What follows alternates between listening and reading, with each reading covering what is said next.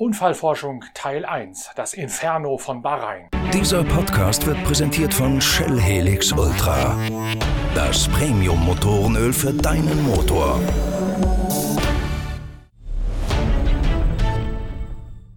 Was für ein Unfall. In der Anfangsphase zum großen Preis von Bahrain kracht Roman Grosjean mit mehr als 200 kmh in die Leitplanke. Sein Auto birst entzwei und geht in Flammen auf. Roman Grosjean übersteht das Inferno allerdings beinahe unverletzt, von ein paar Verbrennungen an den Fingern beider Hände mal abgesehen. Wie konnte es zu diesem Unfall kommen? Und warum hat er einen dermaßen A katastrophalen, dann aber letztlich B doch noch glimpflichen Verlauf genommen? Dieses Thema wird uns in dieser Woche auf allen Kanälen der Pit Pitwalk Collection intensiv beschäftigen. Der erste Pitcast nach dem Inferno von Bahrain mit Formel 1 Reporterin Inga Stracke bildet da nur den Auftakt zu einer ganzen Serie von Unfallforschungen. Bereits am Dienstag geht's weiter mit einem YouTube Talk zu diesem Thema. Am Donnerstag folgt dann gleich die nächste YouTube Schalte, bei der wir auch die Technik ein bisschen genauer unter die Augen nehmen und schauen, welche Teile an solch einem Rennauto für welchen Ablauf des Unfalls verantwortlich zeichnen. Dazu haben wir dann auch einen Experten geladen in der donnerstäglichen Sonderausgabe des YouTube Talks der Zeitschrift Pitwalk. Zunächst einmal aber ist Inga Stracke meine Gesprächspartnerin zur großen Analyse des Unfalls und den Folgen aus Bahrain.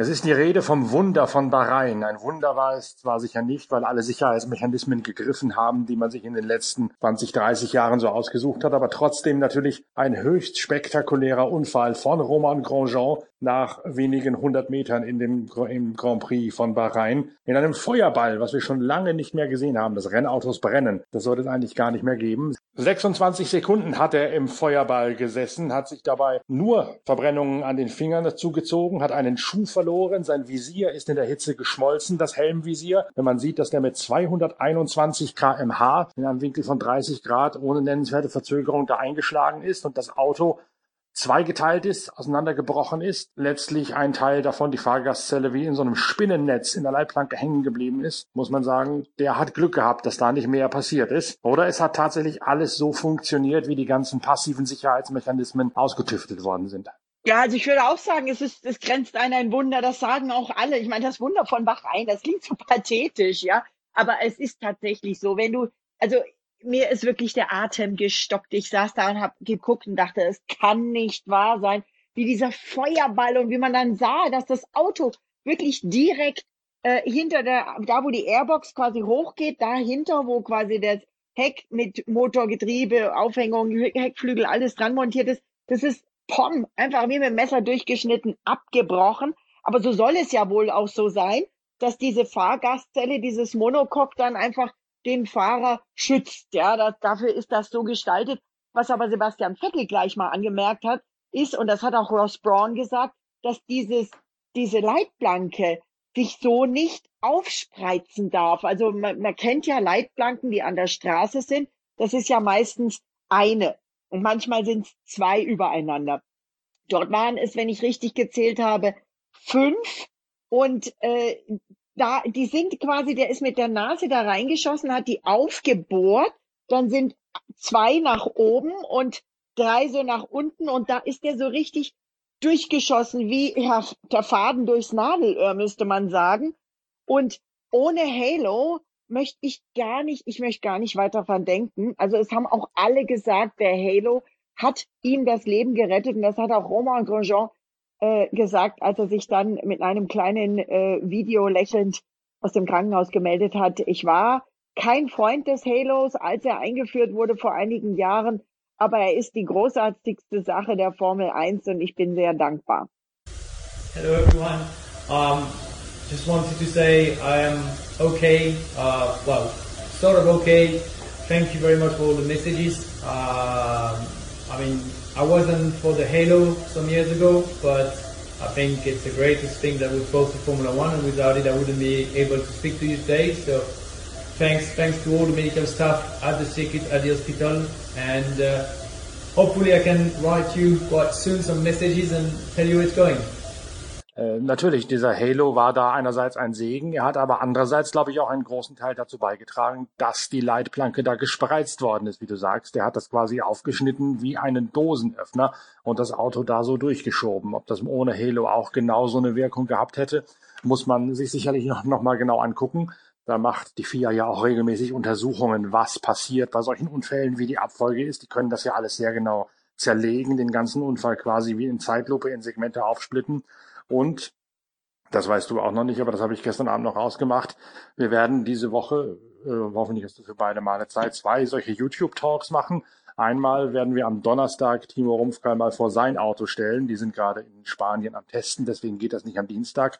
Vor sein Auto stellen, dass der uns mal wirklich genau erläutert, wo sind diese Sollbruchstellen, sprich hinter der Spritzwand zwischen äh, hinter Cockpit und, und Tank auf der einen Seite und auch wie wirkt so ein Halo auf der einen Seite schützend, auf der anderen Seite eben, wie kann der aber auch diese Leitplanke nach oben drücken, wie es hier bei Grandjean passiert ist. Das habe ich mit äh, Timo Rumpfkeil schon ausgemacht. Der ist am Donnerstag in Jerez beim Testen und dann äh, wird er uns da quasi mal eine Video-Nachhilfestunde zu geben, was da eigentlich genau passiert ist mit den Autos. Zweiter Talk die Woche ist dann mit Lukas Luhr morgen, was in einem Fahrer vor sich geht, wenn dieser Unfall sich gerade äh, sich gerade ereignet mit einem selbst quasi auch das werden wir besprechen, ob und was da letztlich überhaupt bei äh, noch gemacht werden kann in solch einer absoluten Notsituation. Man muss sich ja auch mal die Bilder von dem Unfall selbst angucken. Das war ja in der Tat eine Sache von Sekunden, wo er da eingefädelt ist, als er sich nach rechts gezogen hat. Dann dieser Einschlag, wie gesagt, mit 221 kmh. 53 G, das ist mittlerweile schon rausgekommen, sind frei geworden. Das Entscheidende ist aber ja, ja nicht, wie viel G, sondern über einen wie langen Zeitraum diese G-Kräfte, diese Verzögerungskräfte auf den Körper einwirken. Und all das wird die FIA sich angucken.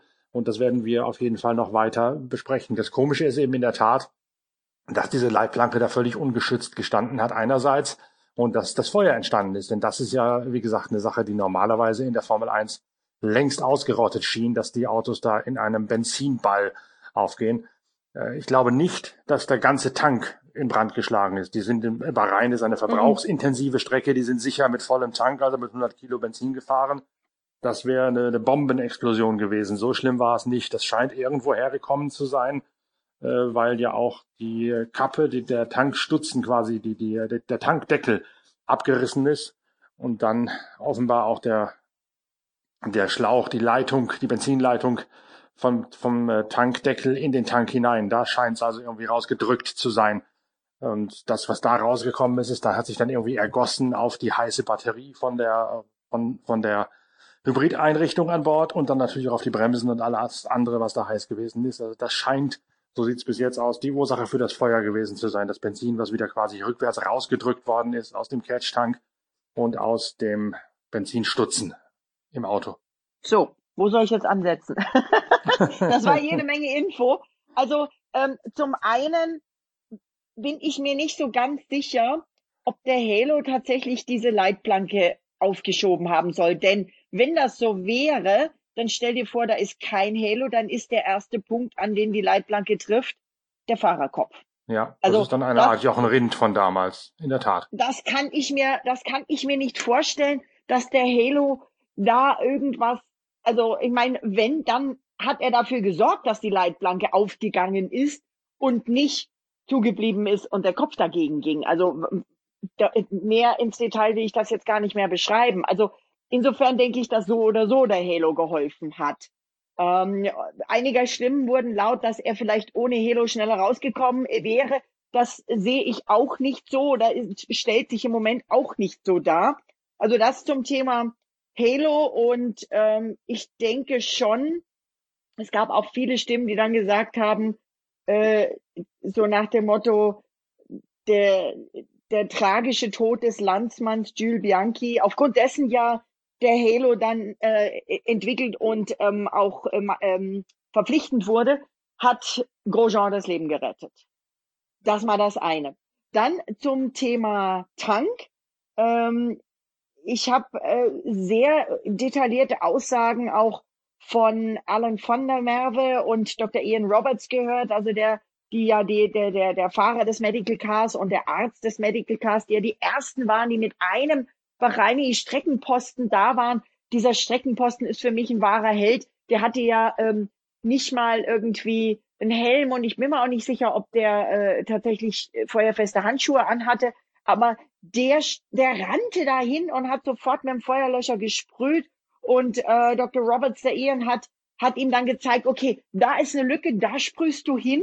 Und in dem Moment klickte sich der Roman raus und kam genau durch diese Lücke und ähm, Ian hat ihn im, am Arm gehalten und hat ihm über die Leitbanke geholfen und dieses Humpeln, ähm, das ist tatsächlich von, von Grosjean danach wohl darauf zurückzuführen, dass er bei diesem Sprung über die Leitplanke, warum er auf, warum auch immer er den linken Schuh nicht mehr anhatte, ähm, irgendwie auf diesen äh, brennenden Trümmerteilen gelandet mhm, ist. Und ja. so ist auch so, der linke Fuß hat Verbrennungen und beide ha Hände. Und mit den Händen hat er diese Leitplanke berührt und die muss so ungefähr 600 Grad heiß gewesen sein. Ja, die stand natürlich voll im Feuerball. Mittlerweile ist übrigens auch klar, und bestätigt worden, dass Pietro Fittipaldi den Platz von Roman Grosjean am kommenden Wochenende übernehmen wird. Grosjean ist also in der Tat unfit to race nach diesem Unfall. Das haben Sie gerade eben verkündet. Stimmt. Ich wollte gerade eben noch sagen, dass Günther Steiner vorhin ein Interview gegeben hat, in dem er gesagt hat, äh, dass für ihn der Roman fahren wird oder, oder äh, darf, wenn er will. Und dass der Roman ja wohl auch, Moment mal, was haben Sie gesagt, wohl morgen, also am 1. Dezember aus dem Krankenhaus entlassen wird. Aber du hast recht, in dieser Sekunde, du hast ein Adlerauge auf diese Pressemitteilungen, kam tatsächlich die News, dass Pietro Fittipaldi, 24 Jahre jung, ähm, da fahren soll. Aber nochmal ganz kurz zum Tank.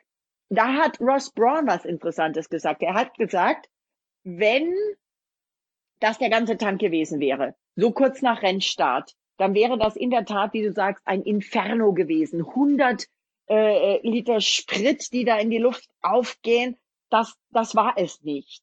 Und auch die Hersteller der Tanks, ähm, die äh, wohl alle Tanks äh, vorbereiten oder die Grundzüge dieser Tanks machen, die haben den ja so gestaltet, dass das verschiedene Sektionen sind. Das ist nicht alles zusammen. Und dieser Tank, das ist ein ganz ähm, spezielles Material, das eigentlich auch keine Risse kriegen sollte und auf gar keinen Fall platzen sollte.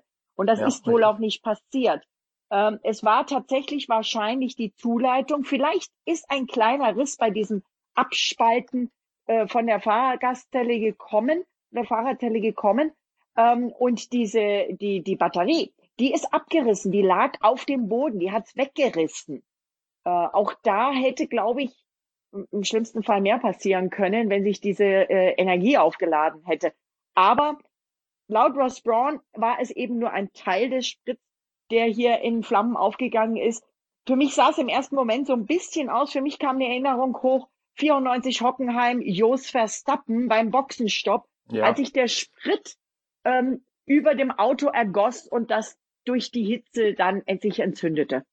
Richtig, das ist eine Erinnerung natürlich. Und die andere Erinnerung, was ich gerade gesagt habe, zwischendrin Jochen Rindt in Monza 1970, der in einem ähnlichen Winkel damals sein Bremsversagen in die, in die Leitplanken geknallt ist. Die sind auch gespreizt worden vom keilförmigen Lotus damals. Und die haben ja in der Tat dann Jochen Rindt eigentlich de facto geköpft, wenn man es so sagt. Also das hätte natürlich auch in der Tat Roman Grosjean blühen können im dümmsten Verlauf dieses Unfalls. Und ich finde, man sieht bei solchen Situationen, wie auch bei vielen anderen, was der Engländer Freak Accident nennt, immer wieder, man kann in Sachen passiver Sicherheit, man kann in Sachen Rennstrecken absichern, als Rennstreckenbetreiber, glaube ich, gar nicht so doof denken, wie es manchmal passieren kann. Denn an solchen neuralgischen Punkten sind ja normalerweise Reifenstapel, Förderbänder, irgendwelche Safer Impact Barriers vor den Leitplanken da nun nicht, weil offensichtlich keiner damit gerechnet hatte, dass da an einer geradeauspassage mal eben einer links abbiegt und dann an 30 Grad Winkel in die Leitschienen knallt. Das sind alles Sachen, äh, Verkettung unglücklicher Umstände nennt man sowas dann wahrscheinlich im Unfall, im Unfallforscher Latein, wo ich sagen kann, damit hat keiner gerechnet, dass an der Stelle sowas passiert. Bumm. Ja, und es sah auch eigenartig aus, wie das passiert ist. Also er versuchte da durch eine Lücke durchzugehen hat wohl das Auto hinter sich, das war der Fiat, nicht so, nicht mehr gesehen. Aber es kam auch bei Sky, äh, habe ich das gesehen. Äh, da äh, kam ein Teil angeflogen, sah aus wie ein Endplate vom Frontwing, ähm, dass ich wohl bei einem vorher fahrenden Auto vielleicht Stroll, da bin ich mir nicht ganz sicher, gelöst hat. Und das kam direkt unter die rechten Vorder- oder Hinterreifen von Grosjean. Ob das vielleicht dazu geführt hat, dass er dann, äh, als er nach rechts gelenkt hatte, nicht mehr äh, zuverlässig nach links wieder gegensteuern konnte, denn man sieht, er versucht wieder nach links zu lenken und das Auto rutscht aber einfach nach rechts weg und dreht sich dann und schlägt ein. Also mhm. ich denke, da wird es noch viele, viele ähm, Untersuchungen geben, was natürlich äh, nicht so ist, dass, dass man die Unfallstelle ähm, nochmal genau untersuchen kann, weil er da sofort, und das war beeindruckend, erstens fand ich es beeindruckend, wie schnell da die Streckenposten da waren. Da war ja einer, der ist, auch von denen hat man gar nicht wirklich gesehen, der ist auch von der anderen Seite, also quasi auf der der Nichtstreckenseite der Leitplanke, da waren auch noch welche. Da ist einer nicht weggerannt, sondern hingerannt, um zu helfen. Und ja. auch wie schnell dieses Medical, das ja, das Medical Card, das ja bei der Einführungsrunde noch hinter, ähm, hinter dem Feld ist, wie schnell das sofort da war und die da reingesprungen sind. Aber auch wie schnell diese Leitplanke repariert wurde. Da, ähm, wir, wir haben alle noch den, den Kopf geschüttelt und, und waren fassungslos und haben gehofft, dass es Grosjean gut ist, geht und äh, geschaut, wie der ähm, da ins, ähm, ins Streckenhospital gebracht wird. Und da waren die schon da mit einem Gabelstapler und Stahlbrennern und Schweißern und haben diese Leitplanke auseinandergeschweißt, die da verkohlt hing, haben dieses dieses Wrack, das nun gar nicht mehr wie ein Formel-1-Auto ausgesehen hat, das, das einfach nur noch grau und also eine Masse war, schon weggeräumt. Also das, ging erstaunlich schnell. Das glaube ich nicht, dass das auf allen Strecken so schnell gegangen wäre. Nee, also die stehen da erstaunlich unter Zug, die äh, Marshalls, die, die Sportwarte in Bahrain. Das ist richtig, das war wirklich vom Feinsten, wie sie es gelöst haben. Und die Unfallforschung, die wird sich natürlich vor allen Dingen auf das Wrack jetzt konzentrieren, auf das, was da übrig geblieben mhm. ist, das ausgeschmurgelte Kohlefaserzeugs, was da noch rumliegt. Da wird man einiges finden können. Und ich glaube, Lukas Luhr wird da morgen auch noch eine ganze Menge mehr zu erzählen können, was da passiert sein dürfte. Bis morgen wird es einige Erkenntnisse geben. Eigentlich hatte ich ja diese Woche vorgehabt, nur diesen Podcast mit dir zu machen und dann mich voll auf den Redaktionsschluss der neuen Ausgabe unserer Zeitschrift Pitwalk zu stürzen. Jetzt habe ich erst gedacht, na gut, dann machen wir einen YouTube-Talk. Jetzt müssen wir sogar deren zwei machen, weil Timo Rumpfkeil morgen nicht kann, beziehungsweise seine Autos nicht in der Fabrik sind, sondern eben auf dem Weg nach Herdes. Aber irgendwie müssen wir das da ja, alles mit reinkriegen, Idee. denn bei diesen Ereignissen Coole muss man Sache. natürlich schon naja, bei diesen Ereignissen müssen wir natürlich das Ganze schon ein bisschen mehr aufdröseln und vielleicht haben wir bis Mitt äh, Mittwoch oder Donnerstag dann auch noch mehr Informationen, was da passiert ist, denn das wird ja, sobald es draußen ist, jetzt auch veröffentlicht werden. Und die Teams sind ja eh aus bekannten Gründen alle in Bahrain geblieben. Das heißt, die stürzen sich jetzt auch alle miteinander mit ihren Experten und den FIA-Leuten hm. auf dieses ausgeschmurgelte Wrack und dann wird sich relativ schnell, glaube ich, da schon mal rundsprechen, was da ungefähr passiert ist.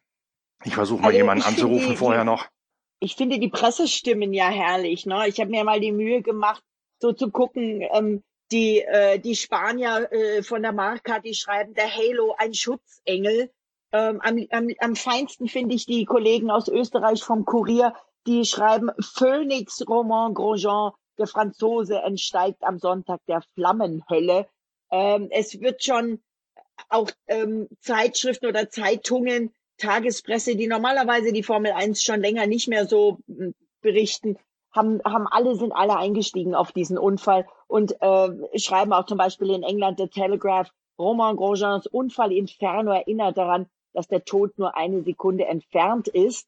Und das ist ja genau das, was auch Lewis Hamilton nach dem Rennen gesagt hat und auch gepostet hat, dass er sagt, äh, das ist eine Erinnerung an uns alle, und hoffentlich auch an alle Leute, die bei den Rennen zuschauen, dass äh, unser Sport schon ein gefährlicher ist, während wir hier wirklich an und über die Limits gehen. Ähm, wir müssen hier Respekt zeigen und äh, da hat er nochmal deutlich dran erinnert, äh, auch äh, denke ich mal ähm, mit dem Blick auf einige Meldungen in den vergangenen Wochen in den sozialen Medien, die ähm, so gemeint haben, ja, Formel-1-Fahrer, das ist, das ist ja nun gar nicht mehr gefährlich und warum kriegen die so viel Geld und das ist ja alles gar nicht gerechtfertigt. Also da hat äh, Lewis Hamilton und nicht nur er alleine, auch die anderen dann nochmal einge, eingesetzt. Und in einem sind sie sich alle einig. Das war sehr interessant. Ich habe die Boxenfunk-Gespräche ähm, abgehört, äh, die direkt nach dem Unfall bei allen Fahrern und Teams liefen Und im Prinzip sind die relativ gleich, egal ob das Ferrari ist, ob das äh, Alpha Tauri ist, äh, welches Team auch immer. Äh, es war immer Red Flag, Red Flag, Abbruch, Abbruch. Denk an deine Delta-Zeit, halt den Abstand zu den anderen, komm in die Boxengasse, lass, ich glaube, fünf Meter Abstand. Der Fahrer dann, was ist passiert? Ist der Fahrer, wer ist involviert? Ist er okay? Alle, unisono. Und dann immer wieder nachgefragt. Äh, Charles Leclerc war extrem emotional. Der hat, glaube ich, das F-Wort 27 Mal gesagt, äh, weil er so schockiert war. Vor allen Dingen, als er dann auf der anderen gegenüberliegenden Streckenseite rüberschaute und den, den Feuerball noch sah. Mhm. Und alle waren so erleichtert, als sie mitbekommen haben, gesehen, gehört haben, dass Grandjean da ausgestiegen ist. Da war die ganze Formel 1 eine Familie. Naja, man merkt natürlich in der Tat immer erst, wie gefährlich das Ganze ist, wenn es mal wieder schief geht. Das ist bei allen Unfällen natürlich so, ob man an Alan McNish denkt, der da einmal den Suzuka ja ganz fürchterlich in den Erdwall eingeknallt ist, aber auch mit dem Audi ja. abgehoben ist nach einem Überrundungsmanöver und das Auto quasi wie so ein Lego-Teil auseinandergebrochen ist, wie so ein Bausatz. Das sieht man erst, man, man lacht über die Unfälle, wenn sie harmlos ausgehen, dann nimmt man sie auf die leichte Schulter und irgendwann, wenn was richtig Schlimmes passiert und das Ding entgleist, und sich wirklich in seine Bestandteile auflöst, dann sieht man eigentlich erst wieder, was da wirklich für Kräfte wirken, die von außen gerne mal unterschätzt werden. Und das ist natürlich jetzt gestern eindeutig so ein, so ein Weckruf gewesen, zu sagen, eben nicht unterschätzen und auch nicht sich von, von Sim-Racing mit unzerstörbar Mode oh ja. irre leiden lassen und sagen, das ist doch alles ganz harmlos, das ist es nun beileibe nicht. Absolut, absolut. Ich meine, Motorsport ist dangerous und das ist ja aber, nicht böse gemeint, aber das ist ja auch ein Teil dessen, weswegen es äh, seit 70 Jahren die Formel 1 so fasziniert und nicht nur die Formel 1, auch andere Rennserien, weil es eben dieser Nervenkitzel ist. Und man ist natürlich immer erleichtert, wenn es dann wie diesmal so gut ausgeht, dass äh, der Fahrer tatsächlich quasi fast überlegt, ob er am nächsten, nächsten Wochenende wieder ins Auto steigt ich denke schon, dass er Abu Dhabi ja. fahren wird, kann ich mir gut vorstellen, denn es ist, so wie es im Moment ausschaut, ja sein Abschied aus der Formel 1. Und wenn es ihm wirklich so gut geht, dass er das machen kann, äh, kann ich mir schon vorstellen, dass äh, Grosjean sich das nicht nehmen lässt. Und es ist, denke ich, auch, da hat Sebastian Vettel was Interessantes gesagt. Er hat gesagt, es war ganz gut und wichtig, dass wir eben quasi gleich, also eineinhalb Stunden nach der, als die Reparaturen abgeschlossen sind, waren gleich wieder eingestiegen sind und weitergefahren sind oder wieder gefahren sind. Äh, es wäre nicht gut, eine Woche zu warten, bis man nach so etwas wieder fährt.